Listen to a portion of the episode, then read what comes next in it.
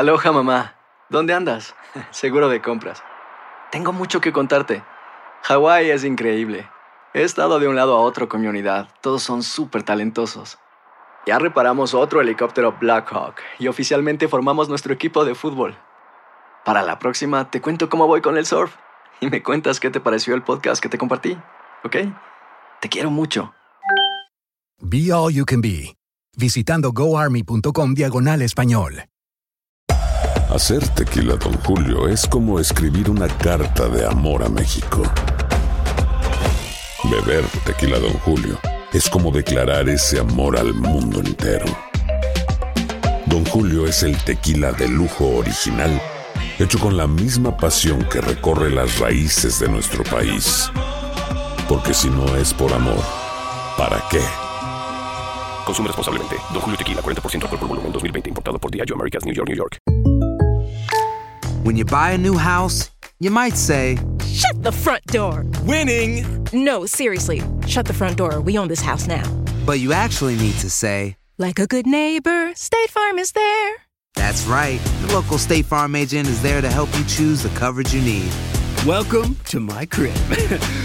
no one says that anymore, but I don't care. So just remember, like a good neighbor, State Farm is there. State Farm, Bloomington, Illinois.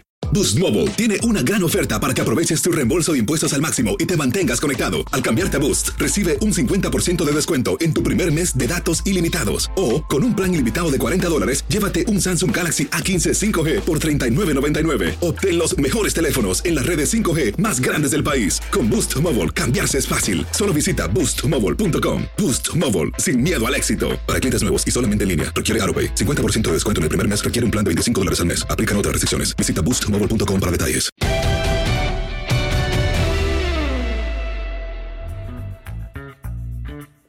Bienvenidos al podcast de Amigos de TUDN en su primera edición del 2021 con Henry, con José Bicentenario y su servidor. Feliz año para todos. Henry, ¿cómo, ¿cómo despediste el 2020 y cómo te recibió el 2021? ¿Cómo estás?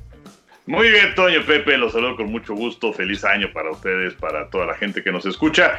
Pues eh, muy tranquilo, eh, pues eh, de por sí no hacemos gran fiesta cuando la, la- la situación lo permite, pero pues ahora extremando eh, precauciones. eh, y, y bueno, pues eh, en realidad, más que hay mucha gente que esperaba que cambiara, que se acabara el 2020 para que llegara el 2021, seguimos igual. O sea, en realidad lo único que, cambia es que en lugar de un 0 tenemos un 1 al final. Entonces, bueno, pues la, recomendación para todos que sigan cuidándose. Eh, sabemos que lo- lo- los mensajes pues, no han sido muy claros de las alturas, pero de cualquier forma, pues el rebaño pues tampoco eh, se ha cuidado. Entonces, eh, yo creo que lo más importante es que todos eh, no, no- nos cuidemos, que, todos eh, sigamos utilizando el cubrebocas, que se salga cuando sea estrictamente necesario. Y bueno, así, cuando el 1 se cambia por el 2, entonces, bueno, que ya que llegue el 2022, pues que la situación sea mucho, mucho mejor para todos en, pues en este planeta, literalmente, ¿no? Pero por lo pronto, muy afortunados de poder contar con salud y, pues desde luego, de, de platicar con, contigo, Toño, contigo, Pepe, que los extrañé. Sí, y como no se extraña, la verdad. Aunque afortunadamente, eh, pues vamos a tener largas sesiones de fin de semana. Así que ahí nos vamos a recuperar del tiempo perdido. Pepillo, ¿cómo estás? ¿Cómo te, ¿Cómo te fue en cierre de año y principio del nuevo? ¿Cómo estás? Muy bien, mi Toño, un abrazo para ti, para mi querido Henry, para todos nuestros amigos que nos hacen el favor de seguirnos en este podcast de los tres amigos, deseándoles lo mejor en este 2021, que sí, la verdad, tiene razón el Henry de que pues la situación no pinta nada bien y sobre todo hay que, hay que redoblar esfuerzos, hay que redoblar todo, todas las precauciones necesarias para mantenerse uno lo mejor posible ante esta pandemia que la verdad no tiene fin. Así que lo mejor para, para ustedes y pues afortunadamente pasamos el fin de año bien. Ahora sí que en petit comité se, se suele decir la familia, pero así comprimida al máximo, ¿verdad? nada más con mis hijos y ya los agregados culturales de costumbre brillaron por su ausencia. Entonces, entonces pues la, la, situación no es para menos. Entonces, esto no es ningún juego, no es ningún cuento, de tal suerte que pues hay que cuidarnos, hay que utilizar el cubrebocas, ¿verdad? Por favor, y, y si salen a la calle o a lo que sea, pues eh, cuidarse de la mejor manera posible para, para no contagiarse y sobre todo también no contagiar a los demás. Bueno, pues eh, es importante sin duda el eh, tener conciencia de lo que estamos viviendo. yo creo que esto de las vacunas, pues sí, pues por lo menos es una esperanza, ¿no? Una esperanza que no teníamos hace algunos meses y que ahora empieza a concretarse, pero bueno, hay que tener paciencia. Yo ya estoy, yo me paro todos los días en la fila a ver si me toca, pero no, creo que, creo que van a pasar muchos meses para... pero en fin, ahí estoy en la fila de todas maneras. Bueno, vámonos con la NFL. Ya terminó la temporada regular, vienen los playoffs. Eh, al ratito, eh, a petición de la gente de la NFL, haremos nuestro bracket para que eh, pues estemos ahí participando, a ver qué tal nos va eh, en, esto que está organizando la NFL. Pero bueno, la, temporada ha concluido, Henry, Pepillo. Eh, ¿Qué les deja la semana 17? Y bueno, ahorita platicamos también de la extraordinaria transmisión que tendremos entre sábado y domingo con todos los partidos de playoff de la NFL a través de TUDN por Canal 5. ¿Pero qué te deja, Henry, la semana 17? Pues eh, eh, varias cosas. Eh, primero, el hecho de que se haya podido concluir la temporada. Fueron 256 juegos, no se canceló ni uno solo. gran esfuerzo de parte de, la NFL, de los jugadores, de los entrenadores, de sus familias. sí, algunos sobresaltos durante la campaña y también esos focos de infección graves que se dieron con los titanes de Tennessee, particularmente, y partidos que se tuvieron que posponer y que por primera vez en la historia de la NFL hubo partidos en todos los días de la semana, en una, temporada. Eh, lamentablemente el partido 256, el que cerraba la campaña, el que eh, pues era prácticamente un homenaje, insisto, para, pues inclusive también para eh, los que, son los encargados de la salud, en este caso en los Estados Unidos, que es donde se juega la NFL, pues fue un auténtico fiasco porque bueno, pues se da el partido de Filadelfia en contra de Washington y eh, dependía gigantes de lo que sucedía en el partido por la noche, que por otro lado también hay que decir que bueno, si es que no pudiste hacer absolutamente nada durante la campaña regular, pues eh, el, dejar tu destino en otros está mal. Y pues Washington... Eh, hizo lo suyo, pero bueno, Gigantes tuvo inicio de un ganado y seis perdidos, entonces bueno, tampoco podías aspirar a mucho con eso, o sea, no es culpa del equipo de eh, Washington, la eliminación de gigantes. Pero eh, lo que sí es sumamente cuestionable es lo que pasa en la dirección del equipo de Filadelfia. O sea, jugaron realmente para ganar ese partido. Jalen Hurts, el coreback del equipo de las Águilas, pues había sido el que los había levantado y el que inclusive les había dado la posibilidad de estar todavía hasta hace un par de semanas con la opción de meterse a la postemporada. Sabemos que la situación de Carson Wentz, bueno, dicen que y es un matrimonio roto de manera irreparable. Eh, vamos a ver qué es lo que pasa con, con Wentz. Hay quienes dicen inclusive que podría ir con el equipo de los Potros de Indianapolis si es que decide Philip Rivers no seguir ahí, eh, si es que decide retirarse. Eh, Frank Reich dirigió desde luego a Carson Wentz con el equipo de las Águilas, era su coordinador ofensivo. Pero pues debes jugar a ganar. Y eso de meter a Nate Sonfeld en el último cuarto cuando eh, quedaban más de 12 minutos y estabas abajo por tres puntos, meter a un coreback que tenía 105 semanas sin jugar para ver qué tenía, se me hace, se me hace un insulto. Eh, y ahí vienen las eh, suspicacias y el sospechosismo, porque de haber ganado Filadelfia hubiera sido noveno en el draft y al perder son sexto en el draft. yo creo que, que sí queda, quedan muy mal paradas las Águilas de Filadelfia y, y todo esto pues eh, eh, eh, como, como colofón, insisto, de una gran campaña que logró sacarse adelante, pero que la mancha al final me parece que es, es muy grave de parte de las Águilas de Filadelfia. No, la verdad que, que, que tiene razón, Enricón, lo que a mí me llamó mucho la atención y es cierto, ¿no? Que a pesar de las circunstancias que han rodeado a, todo el mundo y sobre todo y en el aspecto deportivo que hayan sacado todos los partidos fue algo increíble, ¿no? La reprogramación aquella de, del juego de los acereros y los cuervos hasta en tres ocasiones, que si el domingo, que si el martes, que si el miércoles, lo que sea. Lo que quería la NFL era de que no quedara ningún equipo a deber, o sea, que se quedaran con un juego menos, o sea, que se completara el calendario a como diera lugar y finalmente se logró a jalones, etcétera. Eh, por ejemplo, efectivamente, aquel contagiadero tremendo de los Titanes y por supuesto también un contagiadero tremendo de los Cuervos de Baltimore. ¿Se acuerdan los Cuervos cuando vino el contagiadero de Lamar, Lamar Jackson, etcétera?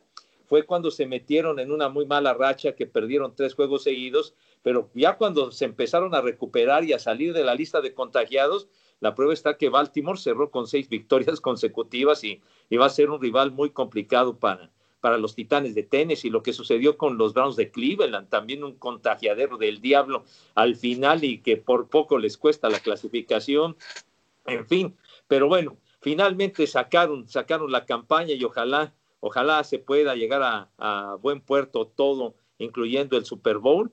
Y sí, sí llamó la atención, me, tocó ver el juego de, de Washington y, y Filadelfia, y me sorprendió mucho el hecho de que y en el cuarto cuarto metieran este chavo Nate Solfeld, después de que Jalen Hurts había hecho un buen trabajo, él había logrado los dos touchdowns por la vía terrestre de las Águilas de Filadelfia, pues eso, pues eso fue lo que ayudó también bastante a, a, Washington, que también algo de lo que de lo que me queda de esta temporada y que me dio muchísimo gusto fue el regreso de Alex Smith. La verdad que fue muy emotivo que un tipo que estuvo inclusive a punto de perder la vida, las 17 operaciones en la pierna, etcétera, etcétera, que haya regresado.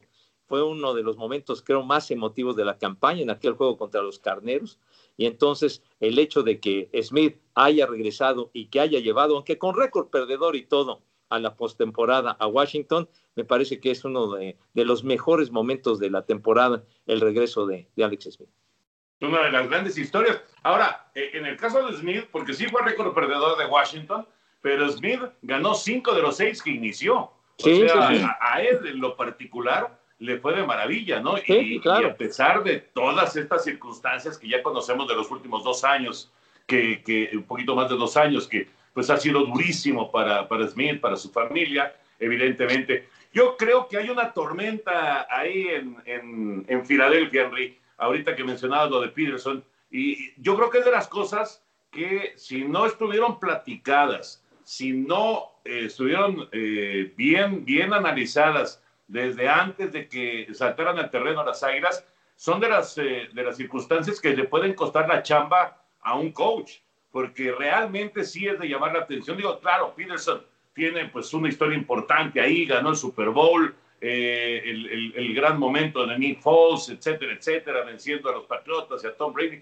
pero esto que acaba de, pasar el domingo anterior eh, ha provocado, y yo creo que como nunca, para Filadelfia, críticas muy severas, ¿no? Entonces, si no estuvo platicado con directivos, con el gerente general, con el dueño del equipo inclusive, le puede costar la chamba. Peterson, no, no sé qué piensen ustedes, ¿no? Pues yo, yo, lo veo complicado justamente por lo que mencionas, que ganó un Super Bowl y además eh, tiene eh, muchos eh, atenuantes esta campaña de las Águilas de Filadelfia por la enorme cantidad de lesiones que tuvieron en la temporada en la línea ofensiva. Recordamos que solamente Kelsey, el centro, pudo estar en todos los partidos. Todo lo demás fue un auténtico desastre, las lesiones en los receptores, en fin. Pero eh, yo sí creo que, queda una mancha en el sentido de, eh, pues eh, aquí tienes que jugar para ganar y el meter a Nate Sotfield no era tu mejor opción para ganar el partido. Y esto también me lleva a otra reflexión, porque pues era, era el mejor de los encuentros para tener en la noche, eh, toda vez que se hubiera jugado los anteriores, ¿no? Eh, para que todavía tuviera algo que ver.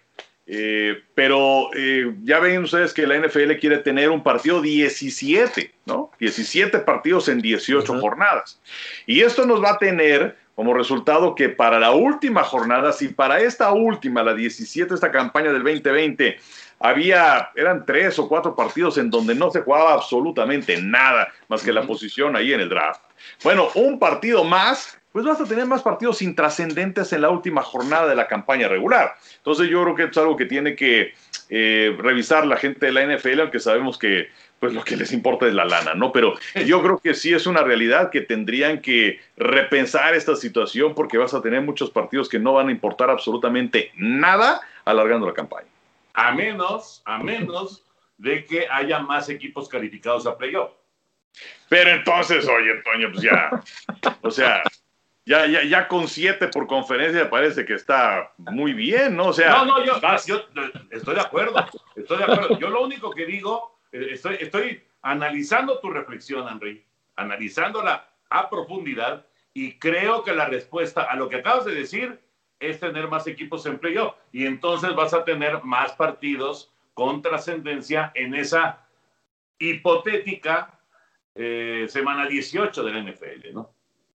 No, bueno, pero también si sumas más equipos, pues abaratas los, los boletos para el playoff, ¿no? Creo que ya de por sí hubo dos equipos más, precisamente por la cuestión de la pandemia, y, y, yo en lo particular pienso que ese número ya es más que suficiente, pero sí el hecho de lo que sucedió con Filadelfia, pues sí, sí daña, daña la imagen, daña la sí. imagen del equipo, y sobre todo que pues sus aficionados eh, ven a, quieren ver a su equipo ganar aunque tengan marca perdedor o lo que sea, van y apoyan en cada encuentro. Entonces, eh, creo que era, como estaban las circunstancias, era un juego que estando Jalen Hurts todavía en el terreno, tenían una muy buena oportunidad de llevarse la victoria. Sin embargo, con este muchacho pues estaba tan oxidado, ya daba el dato, el Enrique pues no había absolutamente nada que hacer.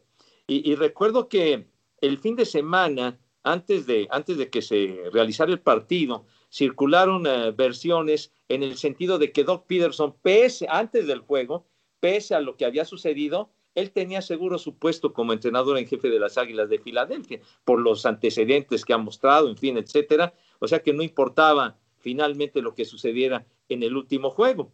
Pero, pero sí las críticas han sido enormes y bueno, me acuerdo los tweets que empezaron a circular de los jugadores de los gigantes, ¿no? Que ya casi, casi querían mentarles la madre porque, porque, porque, no se emplearon a fondo teniendo la oportunidad de ganar ese juego. ¿no? Sí. Claro, que, que los jugadores de gigantes, o sea, ellos, ellos no gigantes tienen tampoco excusa. tienen mucho que reclamar, o sea, con ese... Ah, no, no, no, no, no, no, no, para nada.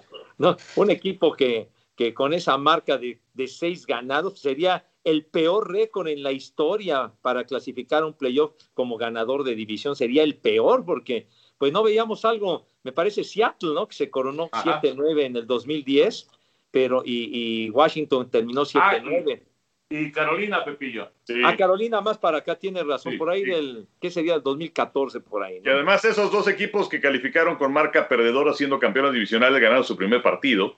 Entonces, atención con Washington y su partido en contra de Tampa, que vamos a tener el próximo sábado a las 7:15 de la noche por Canal 5, porque finalmente Washington, aunque haya tenido peor marca que Tampa, va a ser local.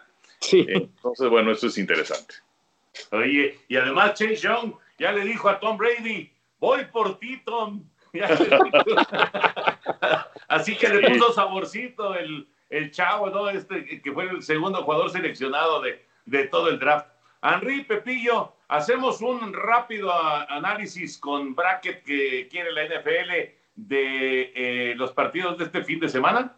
Sí, sí, sí. Nada más, Toño, así rápido. El lunes negro, ¿no? Eh, ya habían corrido antes a tres entrenadores, que había sido Dan Quinn de Atlanta, Matt Patricia de Detroit y también Bill O'Brien de Houston. Y el lunes le mostraron la puerta a Doug Marrone de los Jaguares de Jacksonville, cuatro temporadas con ellos. Los llevó una vez a la postemporada, pero fue aquel juego de campeonato de conferencia.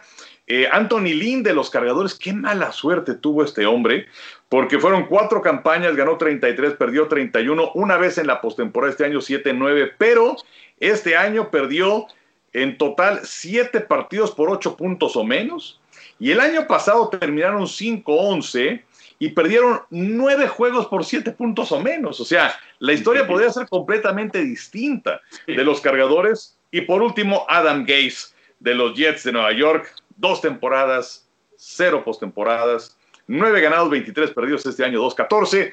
Y pues vamos a ver ahora, por ahí se está moviendo el mundo para ver a quién agarran como, como entrenador. Ya eh, han platicado con el coordinador ofensivo de los Titanes de Tennessee, que es eh, Arthur Smith, y también están platicando con Eric Bienemy, que es el coordinador ofensivo de los jefes de Kansas City.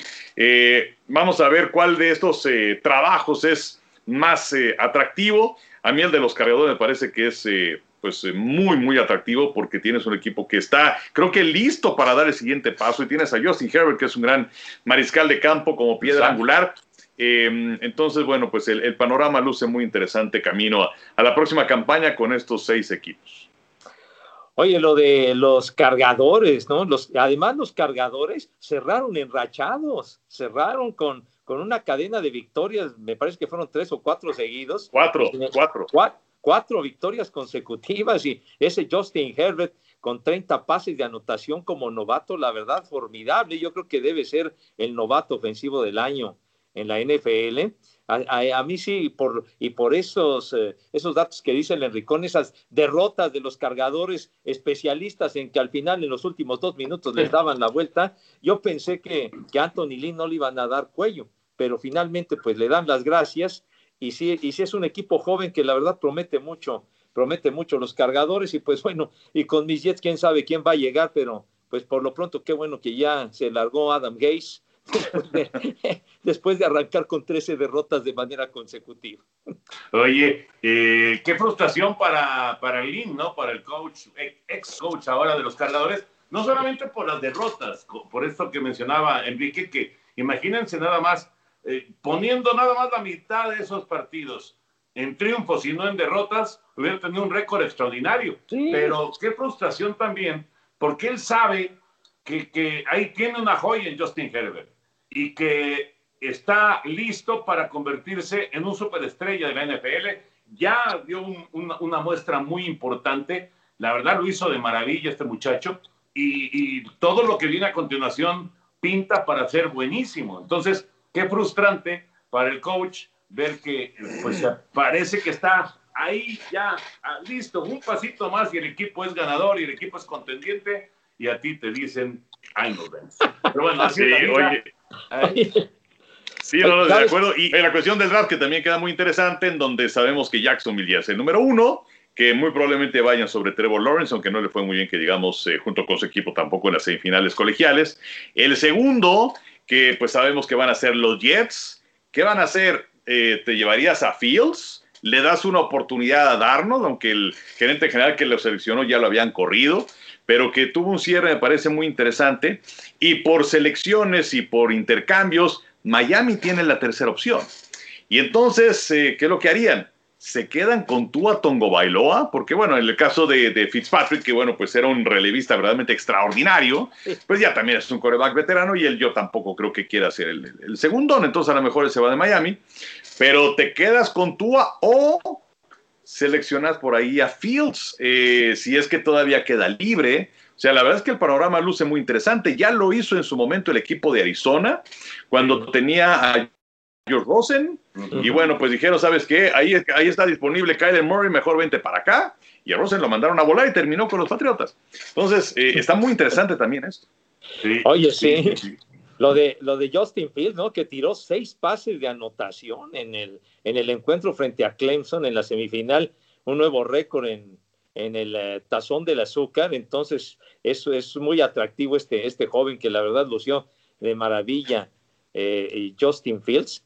Y, y, quería, yo, quería yo recordar rápidamente respecto a lo de los cargadores que estábamos mencionando. ¿Se acuerdan que en el arranque de la temporada, me parece que fue en la segunda semana, nos tocó transmitir Kansas City contra los cargadores? Sí, y, que, sí, sí, y que Tyrod Taylor, en el último momento, ¡pum! se indispuso, que una inyección, algo sucedió. No, pues na, nada, nada más le perforó un pulmón el doctor del equipo, Pepe. Bueno, el doctor era un carnicero, un, un, un idiota, ¿no? Entonces, este, entonces, imagínense nada más lo que le hizo al pobre de Tyrod Taylor y entonces Lynn tuvo que jalar por el jovencito, órale, y contra el campeón y contra Kansas City. Y recuerdo que dio un juegazo Justin Herbert, que el partido se tuvo que ir a tiempo extra uh -huh. y ganaron de milagro los jefes de Kansas City con todas las estrellas, no como ahora el domingo que si Chad que descansaron a varios, ahí estaban todos y el chavo tuvo un debut espectacular y no se arrugó porque en el último instante lo pusieron a jugar. Entonces, este, pues sí, sí, la verdad, los, los cargadores creo que, creo que tuvieron, a pesar de la marca perdedora, una buena campaña y siento que sí, muy mala suerte y creo que no debieron haber corrido a Anthony Lee. Fíjate, eh, no se arrugó en esa, en esa llamada de emergencia. Por, por, la inyección esta a, a, Taylor, pero no se arrugó en todo el año. Exacto. A pesar, a pesar de las derrotas tan dolorosas, ¿no? eh, perdieron juegos increíbles que no debieron haber perdido. El juego con los Raiders, por ejemplo, que de hecho ya lo habían ganado cargadores y luego en la revisión les quitaron el touchdown. Y como ese hubo varios.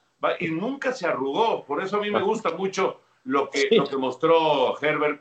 Me parece que independientemente de sus facultades físicas, de lo que te puede hacer como coreback, también acá arriba le gira, le gira la piedra bastante, bastante bien. Oigan, vamos a hacer el bracket. A ver, la NFL está organizando eh, en, su página el, hacer el, eh, pues el Super Bowl Challenge y es para entrar a la página hay que entrar a superbowlchallenge.es y ahí hacen su bracket. ¿Qué quiere decir esto? Van escogiendo los ganadores de primera ronda, luego segunda ronda y luego final de conferencia y después el Super Bowl, eh, todo el desarrollo de los playoffs. Y acá tenemos eh, pues una, digamos que muy, muy, muy poquitas este, cosas diferentes en nuestros brackets, pero ahí les van. Primera ronda, mi querido Henry. Bueno, Indianapolis, Buffalo. Vamos a empezar con la conferencia americana. Si quieren, hacemos americana y luego nacional. Pero bueno, Indianapolis, Buffalo. Yo creo que ganan los Bills de Buffalo. Baltimore visitando a Tennessee. Cerró muy bien Baltimore. Yo creo que los Cuervos se meten a la siguiente ronda. Y Cleveland contra los Acereros. Los eh, Browns con broncas porque Mike Stefanski, su entrenador en jefe, dio positivo de coronavirus. Así que el eh, entrenador de los equipos especiales va a fungir como entrenador, aunque las jugadas las va a llamar el coordinador ofensivo. Pero bueno, creo que es una baja importante para los Browns, independientemente de que hay otros asistentes y también por ahora, en el momento que estamos grabando este podcast, se habla de un liniero ofensivo y de un receptor, pero no se han dado a conocer los nombres. Pero bueno, yo creo que los acereros, pese a que no les veo mucha vida en esta postemporada, que los acereros van a ganar ese partido. Entonces, esa es mi, primera ronda. ¿Me, sigo? Yo estoy contigo, yo estoy contigo ah. los tres. Perfecto, perfecto. Bueno, por mi parte, yo solamente difiero en lo de Tennessee. Voy con Tennessee, con los Titanes de Terry Henry para que le ganen a Baltimore, pese a que los Cuervos están muy enrachados. Perfecto. Entonces, para la siguiente ronda, Toño y yo, Kansas City contra Baltimore y Buffalo en contra de los acereros. ¿Quiénes crees que ganen, Toño? Kansas City y Buffalo. Estoy exactamente igual que tú. Pepe, Tennessee. De acuerdo a lo que dijiste, Tennessee contra Kansas City y Buffalo contra Pittsburgh. Voy con eh, Kansas City y Buffalo ganándole a Pittsburgh. Perfecto. Entonces ahí ya, digamos que nos unificamos los tres.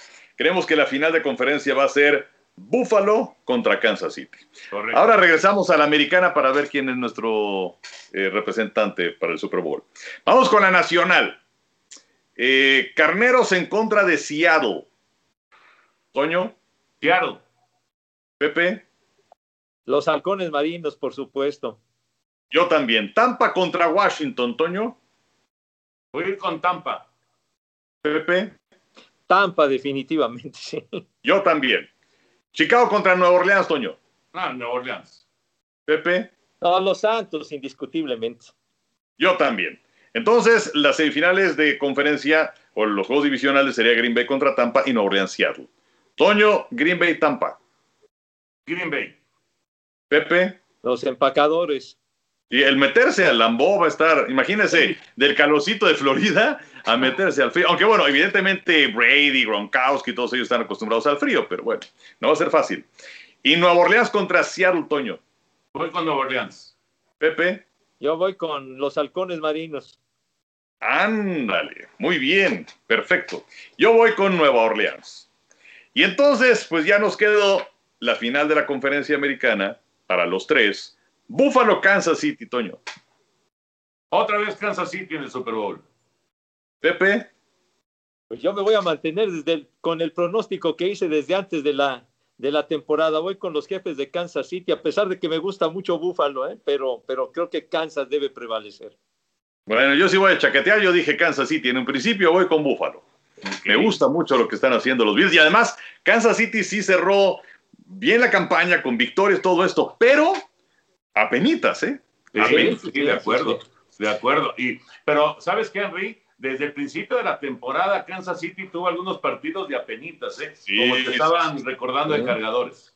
Sí, totalmente de acuerdo. Oh, y Buffalo, Buffalo cerró con seis victorias consecutivas. Créeme que Buffalo me gusta muchísimo para ponerlo de, de, favorito, pero, pero bueno, me mantengo con Kansas City. Está bueno. Entonces, Kansas City, tú, tú dijiste también eh, Kansas City, ¿verdad, Toño? Sí, sí. Ok, entonces yo soy el único que difiere, yo voy con Buffalo. Y en la eh, nacional, Toño, dijiste que la final de conferencia era Green Bay Nueva Orleans. Correcto. ¿Quién gana? Nueva Orleans. Nueva Orleans. Pepe, tú dijiste Green Bay Seattle. Green Bay Seattle, híjole. Bueno, mi pronóstico antes de empezar la temporada era Super Bowl Green Bay Seattle. De, perdón, Seattle, Seattle, Kansas City. Ah. Seattle, Kansas City. Desde el arranque, pues me voy a arriesgar con los halcones marines que le peguen allá a los empacadores en el Lambo. Ándale, bueno, yo voy con Green Bay para ganarle a Nueva Orleans. Y entonces el Super Bowl Toño para ti quedó Kansas City contra Green Bay. Uh, recordando. Ah, exacto, exacto, contra Nueva Orleans. Ajá. Este, como diría el, eh, este, el rápido Esquivel, te estoy probando. Este, Kansas City contra Nueva Orleans. ¿Quién gana el Super Bowl? Fue bicampeonato de Kansas City. Perfecto. Pepe, tú dijiste Kansas City, Seattle. Aloha, mamá. ¿Dónde andas? Seguro de compras. Tengo mucho que contarte. Hawái es increíble. He estado de un lado a otro con mi unidad. Todos son súper talentosos. Ya reparamos otro helicóptero Blackhawk y oficialmente formamos nuestro equipo de fútbol. Para la próxima te cuento cómo voy con el surf y me cuentas qué te pareció el podcast que te compartí, ¿ok? Te quiero mucho. Be All You Can Be, visitando goarmy.com diagonal español. Hacer tequila, don Julio, es como escribir una carta de amor a México. Beber tequila, don Julio es como declarar ese amor al mundo entero. Don Julio es el tequila de lujo original, hecho con la misma pasión que recorre las raíces de nuestro país. Porque si no es por amor, ¿para qué? Consume responsablemente. Don Julio Tequila, 40% alcohol por volumen, 2020. Importado por Diageo Americas, New York, New York. When you buy a new house, you might say... Shut the front door! Winning! No, seriously. Shut the front door. We own this house now. But you actually need to say, Like a good neighbor, State Farm is there. That's right. The local State Farm agent is there to help you choose the coverage you need. Welcome to my crib. no one says that anymore, but I don't care. So just remember like a good neighbor, State Farm is there. State Farm, Bloomington, Illinois. Boost Mobile tiene una gran oferta para que aproveches tu reembolso de impuestos al máximo y te mantengas conectado. Al cambiarte a Boost, recibe un 50% de descuento en tu primer mes de datos ilimitados. O, con un plan ilimitado de 40 dólares, llévate un Samsung Galaxy A15 5G por $39.99. Obtén los mejores teléfonos en las redes 5G más grandes del país. Con Boost Mobile, cambiarse es fácil. Solo visita boostmobile.com. Boost Mobile, sin miedo al éxito. Para clientes nuevos y solamente en línea, requiere AroPay. 50% de descuento en el primer mes requiere un plan de 25 dólares al mes. Aplican otras restricciones. Visita Boost Mobile para detalles. Voy con los halcones marinos para que ganen el Super Bowl. Ándale. Y Buffalo Green Bay, para mí, entonces está, está, está bueno. Está bueno. Yo creo que, vamos, viene, viene muy bien Buffalo, sin embargo, creo que Aaron, Aaron Rodgers, 48 son solamente 5 pases interceptados, creo que les hace falta ayuda a la defensiva. Eh, pero, pero me voy con la experiencia de, de Aaron Rodgers, que además, eh, pues ya tiene un sitio, ¿no? Dentro de los mejores corebacks en la historia, pero que le hace falta, creo yo, ese segundo anillo de Super Bowl. Entonces creo que sería un gran premio. Además, le hicieron la jalada de seleccionar a Jordan Love en el draft y todo esto. Entonces, me voy, me voy con Green Bay para campeón. Es que sería un gran Super Bowl, ¿eh? Imagínate, imagínate nada más, imagínate nada más eh, eh, la historia si gana Aaron Rodgers, a mí también me encantaría que ganara Rodgers, la verdad. Me encantaría porque la historia que empezó a, tejerse, que empezó a, desarrollarse en, el, draft, que si está enojado Rodgers, que qué dice, en plena, en plena situación de pandemia, de que no había, la pandemia sigue, pero de que no había actividad deportiva y entonces esas notas como que resaltaban, ¿no? Y, y, y qué dijo Rodgers y se enojó Rodgers y ahora ya lo quieren correr, dónde va a terminar su carrera. el fin de la historia ganando el Super Bowl, Aaron Rodgers con los empacadores sería increíble, ¿no? La verdad, a mí, a mí esa historia me gustaría muchísimo, sinceramente. Pero bueno, creo que Nuevo Orleans al final. Además, yo dije Nuevo Orleans al principio de la campaña. Dije Nuevo Orleans Baltimore, por cierto, al principio de la temporada. Y los cuervos como que me decepcionaron, aunque después cerraron muy fuerte. Entonces, para la gente que quiera participar, ya lo saben, entran a superbowlchallenge.es, que es eh, esto que está organizando la NFL. Va a haber premios, etcétera, etcétera. Se van a divertir y pues eh, ahí están los nuestros a ver a quién sigue, porque íbamos muy parejitos y al final como que nos, nos fuimos cada uno por su lado. está bien, está bien, qué bueno. Exacto. Qué bueno. Pepillo, ya nos alargamos un poquito, pero seguro abriste el baúl de los recuerdos. Así es, mi querido Toño Enricón. Y bueno, encontré algo, no precisamente de fútbol americano, pero es un, creo que es un magnífico recuerdo beisbolero de, algún, de un suceso muy especial que, que, tiene un, un, significado muy particular para, para los tres amigos, porque es esta pelota que es, representa el juego de estrellas de 1999, de que fuimos a, Padrísimo viaje a Boston. Al, al, Fenway Park y además fue el juego de estrellas número 70 en la historia y que además, pues ha sido el único juego de estrellas que nosotros tres hemos transmitido yendo a Estados Unidos, porque ya, ya anteriormente pues nos había tocado en alguna ocasión a ti, Toño, con, con el Mago y con Sony. Y te acuerdas, Enricón, cuando fuimos a Denver en el 98, que, que tú, mi Toño, estabas trabajando en pleno Mundial de Francia de fútbol. Estaba, estaba yo, ¿sabes qué? Estaba yo con haciendo sketches con Héctor Suárez, que en paz descanse. pero, pero fue una experiencia padrísima. A mí en lo particular, como, como fan de toda la vida de los Rojas, conocer el Fenway fue algo realmente fantástico y que transmitiéramos pues el último juego de estrellas del siglo XX, creo que fue algo que quedó marcado en, en una situación tan particular en, en la trayectoria que llevamos trabajando juntos después de tanto tiempo. Sí, ahí eso que dijiste, Pepe, del último juego del siglo XX, me, me llevaste a aquella polémica de si realmente el nuevo milenio empezaba en el 2000 o en el 2001, pero bueno, es otra cosa. Pero eh, lo, lo, que sí eh, recuerdo perfectamente, además de tener la oportunidad de, de, estar en el Fenway, ¿se acuerdan que también presentaron ¿Era que el equipo del siglo? Era... Exactamente, sí. y entonces, bueno, que fue verdaderamente espectacular porque sabemos que Pete Rose, por el asunto de las apuestas, tiene prohibido aparecerse en los parques, pero bueno, le dieron la oportunidad de aparecer en eh, ese, ese, pues eh, cuando se hizo la presentación, ahí estaba en el terreno de juego y el momento que es inolvidable para mí es cuando aparece Ted Williams, para muchos el mejor bateador de la historia que bueno, pues ya, ya grande, pero venía en un carrito de golf, la ovación además en el Fenway, en donde pues él, él jugaba desde luego, y las grandes estrellas, los que iban a participar en ese juego de estrellas del 99, estaban como niños, acercándose al carrito de golf para, para saludar a Ted Williams. Fue, fue un momento muy, muy emocionante que tuve la oportunidad de vivir ahí. Y además, si se acuerdan, eh, bueno, Raulito Villarreal iba de, productor, me acuerdo bien. Este, y, si, recuerdan, llegamos el día anterior, sí. tuvimos la oportunidad de estar en el Fenway en parte de lo que era el, home run, el derby. derby.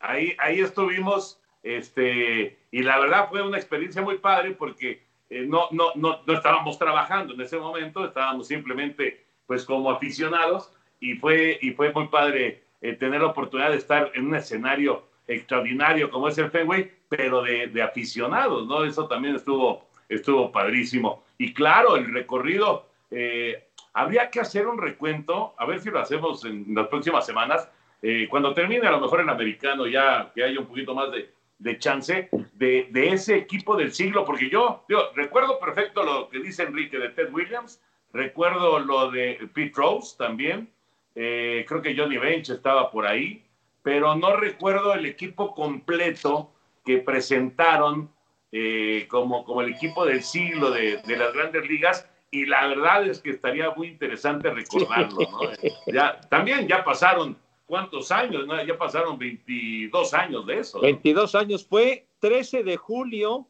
de 1999, inclusive aquí, aquí está, dice que es el, el clásico número 70 en la historia, el juego de, el clásico de media temporada, y que ganó la Liga Americana 4 a 1 con una actuación estupenda de Pedro Martínez, Pedro que pues era la ley ahí con los Medias Rojas y fue el jugador más valioso aquella noche cuando estaba todo aquello concentrado también el interés de la afición en el duelo, ¿no? De Nomar García Parra contra Derek Jeter, ¿no? Sí, yo no sé por qué me compré, yo me compré una, una camiseta de, de Nomar García Parra, no sé por qué.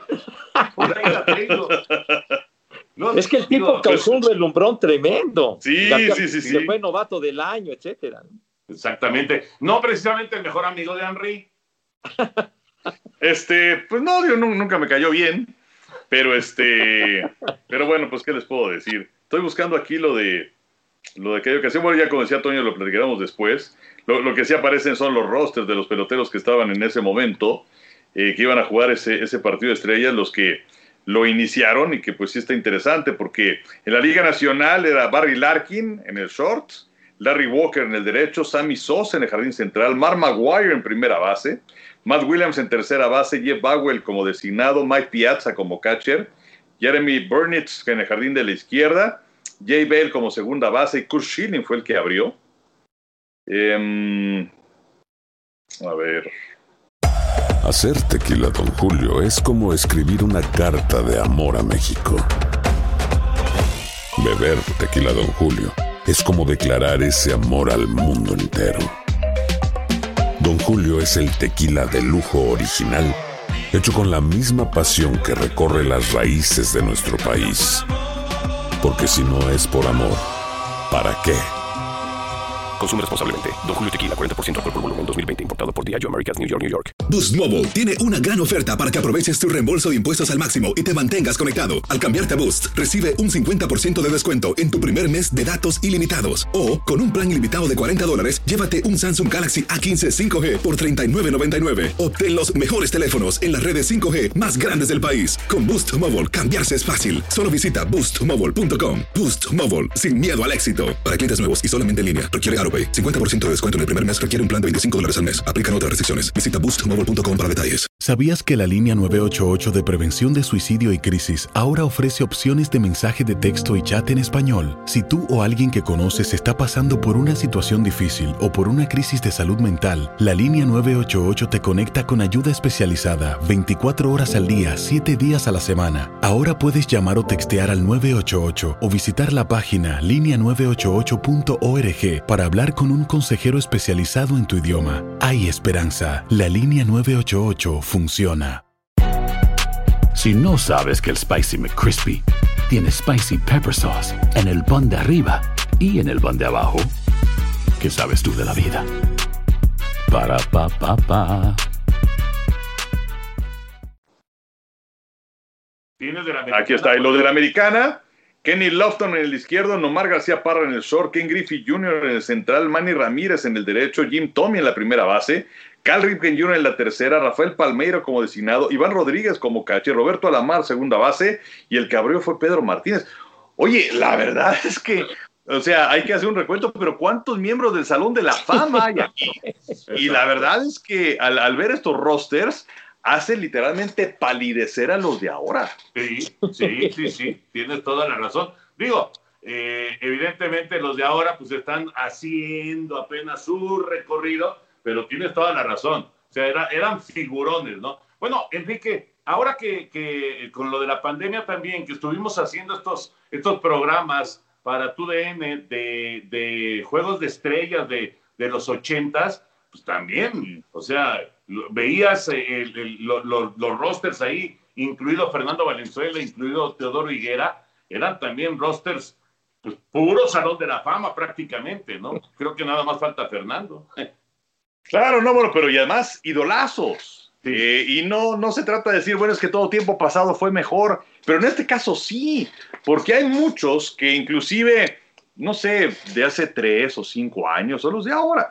Y también es bueno, ¿y este güey quién es? O sea, la verdad es que este, sí, sí, sí, sí ha cambiado mucho, ¿eh? Y sobre todo la presencia, la importancia de todos estos peloteros que, que tuvieron en su momento y que siguen teniendo ahora cuando han pasado muchos años de su retiro.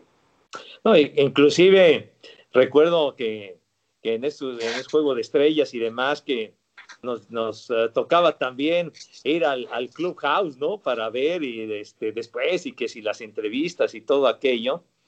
Y, luego estar en el, dugout previo a que iniciara el encuentro y que estaban practicando los peloteros.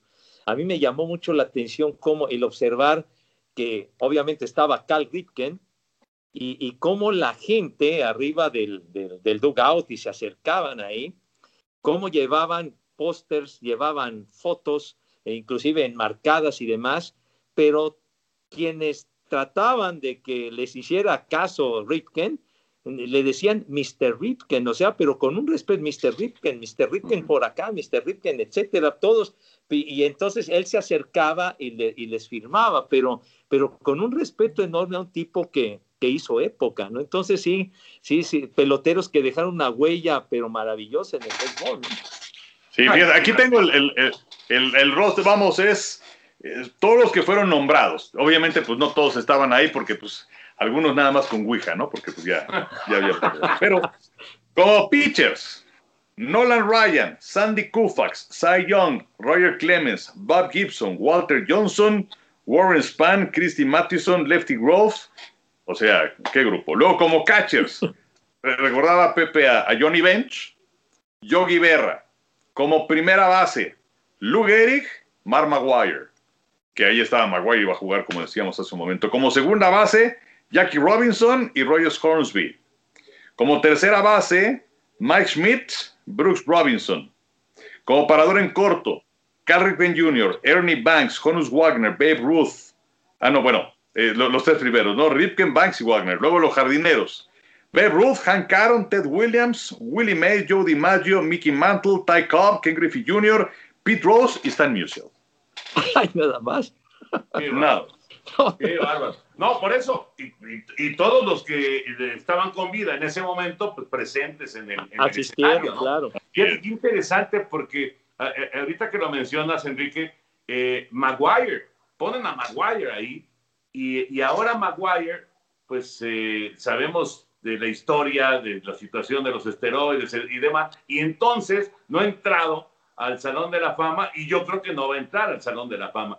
Pero cómo la, la percepción de este pelotero en específico cambió del 99 a esta época, ¿no? Al, al 2020, 2021, cambió completamente. Pero Maguire, mira nada más en dónde, en dónde estaba colocado Mar Maguire. Sí, Oye, sí, pues. Perdón, perdón. Sí, sí, perdón, Enricón, mi Toño, por, de, de, de, eso precisamente lo recordamos, que fuimos también, que nos tocó transmitir el, el juego de estrellas en el Coors Field en, en, Denver en el 98, un año atrás, que era lo que platicábamos, que, que estabas en plena faena mundialista de uh -huh. Francia, mi Toño. Y entonces eh, fue en ese 98 la parejera de Sammy Sosa con, con Maguire, ¿no? Cuando Maguire rompió rompió el récord de Roger Maris, etcétera, etcétera. O sea que cuando fue el juego de estrellas íbamos a toda la efervescencia jonronera claro. entre estos dos, ¿no? Que cobró una notoriedad enorme. Y bueno, y también lo de Roger Clemens, ¿no? Que lo mencionaron, cuántas veces ganó el Cy Young y por las mismas circunstancias, pues eh, se ha quedado en la orilla de poder ingresar al Salón de sí, la Fama. Tienes razón, Clemens también, tienes toda la razón. Son, son dos de esta lista que dio Enrique. Clemens y Maguire, que estaban considerados de una manera así como en el, en el gran pedestal y luego ¡pum! para abajo, ¿no? Bueno, eh, Henry, rapidísimo, porque ya nos están presionando. Eh, NBA arrancó, ¿qué te ha parecido el inicio de, de esta campaña del básquetbol? Pues interesante, sobre todo actuaciones eh, individuales, lo que ha hecho Steph Curry me parece sensacional que pues en dos partidos tuvo 92 puntos, en uno de ellos tuvo 62. Y vamos a ver hasta dónde puede llegar el equipo de Golden State porque le sigue haciendo falta Clay Thompson. Eh, a mí me, gusta mucho lo que está haciendo el equipo de los Nets de Brooklyn, eh, pese a que Kevin Durant, él no dio positivo de coronavirus, sin embargo sí tiene un contacto cercano, entonces tiene que guardar cuarentena, va a perder cuatro partidos, pero lo que ha hecho Durant junto con Kyrie Irving me parece eh, para tomarse en, consideración. Apenas está empezando esta campaña, se están eh, guardando también mucho eh, la cuestión de administrar las energías de los jugadores porque pues la temporada anterior acaba de acabar y esta va a ser una temporada de 72 partidos en lugar de los 82. Pero pues yo creo que actuaciones individuales puntuales como esta yo creo que vale la pena mencionar. Correcto. Bueno, pues ya casi, casi nos estamos despidiendo. Eh, ya, mencionábamos en el desarrollo de, del podcast acerca de eh, que Ohio State va a enfrentar a Alabama. Entonces, el próximo lunes, ¿verdad? Lunes. Sí. Próximo lunes. a las 7 de la noche. Exacto.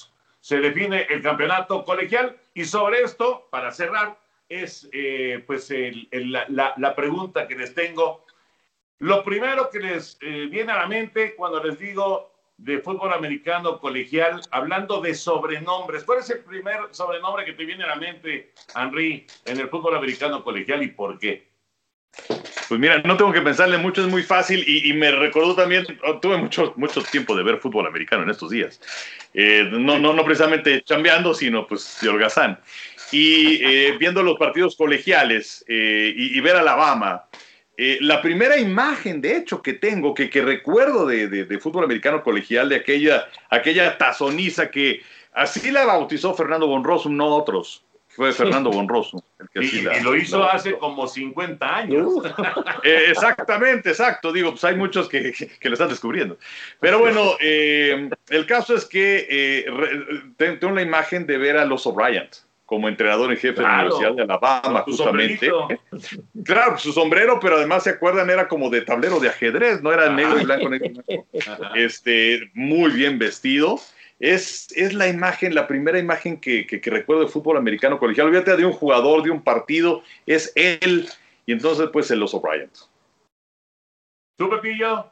Bueno, yo inmediatamente me acordé, ahora sí, de, de época sesentera, me acordé de OJ Simpson, el Orange Juice que le decían a OJ, Orange Juice con los troyanos del sur de California, porque se, en aquella época se llegó a transmitir, eh, en los años 60, se llegó a transmitir el tazón de la rosa, ¿no? Antes de que empezara eh, todas eh, las transmisiones de fútbol americano profesional, se llegó a transmitir el tazón de las rosas en Telesistema Mexicano y me acuerdo que llegó a narrar don Roberto Kenny, que ha sido una de las máximas glorias en la historia de, nuestra compañía, de nuestra casa de, Televisa y de Telesistema Mexicano, pionero de, la, de las transmisiones y de la unidad crucero, etcétera, pero que le sabía mucho de fútbol americano y recuerdo que él llegó a narrar algún encuentro y me tocó ver, me tocó ver obviamente blanco y negro y demás a OJ Simpson, pero me acordé de él luego, luego, el OJ, el Orange Juice, para luego pues hacer época con, con los Bills de Buffalo. Ah, eh, ahorita mencionaste a Roberto Kenny, papá de Pepe Espinosa. Exactamente.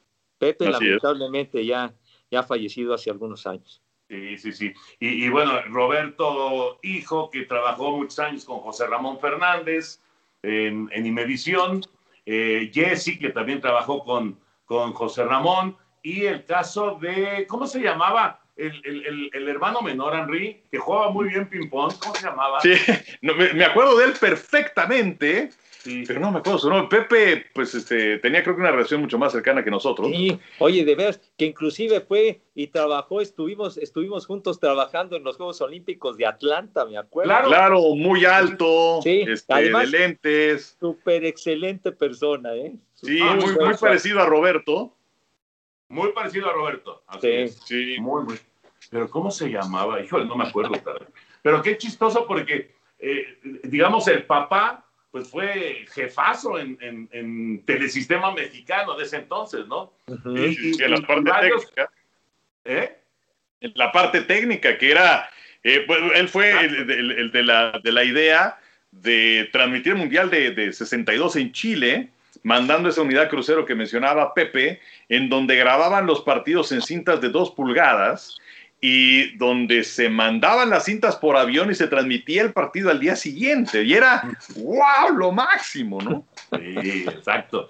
Pero qué chistoso porque varios de los hijos no se quedaron ahí, sino que se fueron a la competencia que se llamaba Inmedición en ese entonces, ¿no?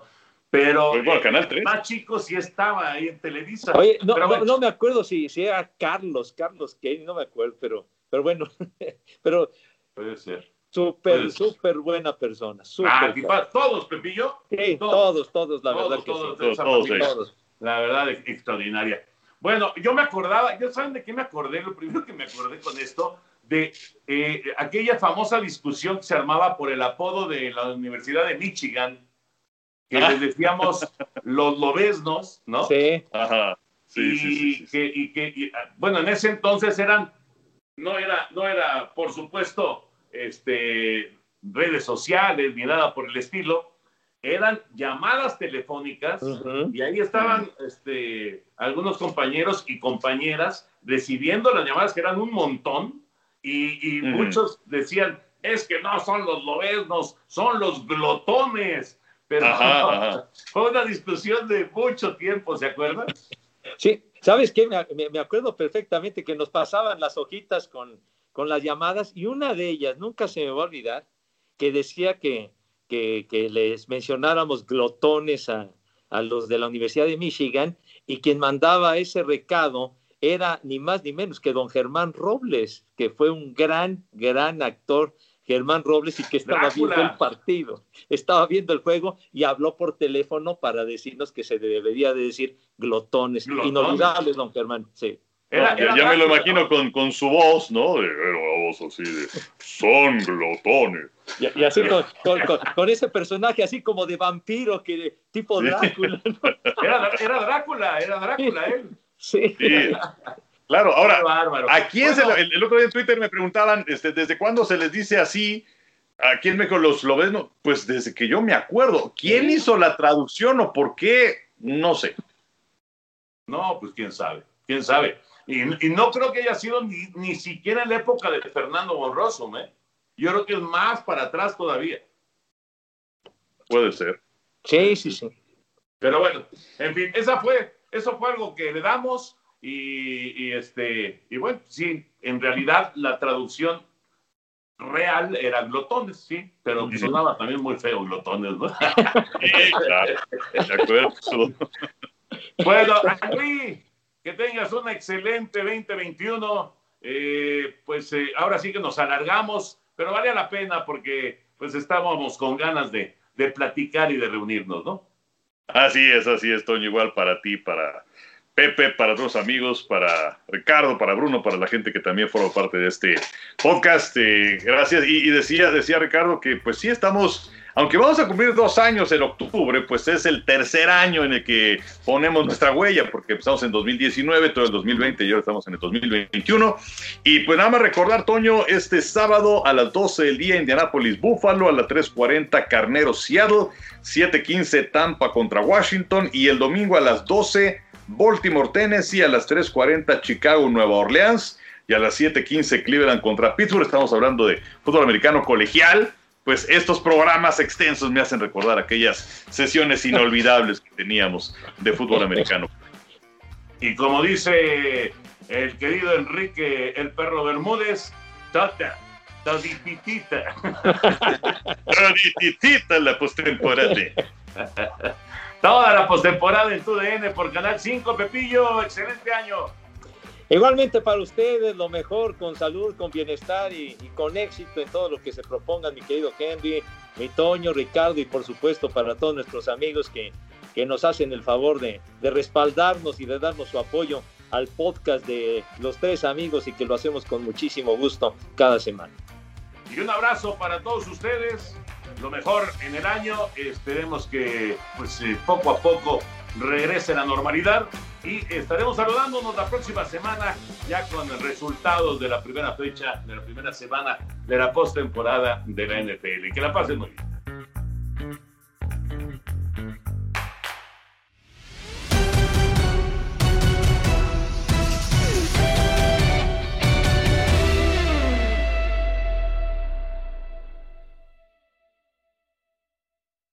Boost Mobile tiene una gran oferta para que aproveches tu reembolso de impuestos al máximo y te mantengas conectado. Al cambiarte a Boost, recibe un 50% de descuento en tu primer mes de datos ilimitados. O, con un plan ilimitado de 40 dólares, llévate un Samsung Galaxy A15 5G por $39.99. Obtén los mejores teléfonos en las redes 5G más grandes del país. Con Boost Mobile, cambiarse es fácil. Solo visita boostmobile.com. Boost Mobile, sin miedo al éxito. Para clientes nuevos y solamente en línea, requiere AroPay. 50% de descuento en el primer mes requiere un plan de 25 dólares al mes. Aplican otras restricciones. Visita para detalles.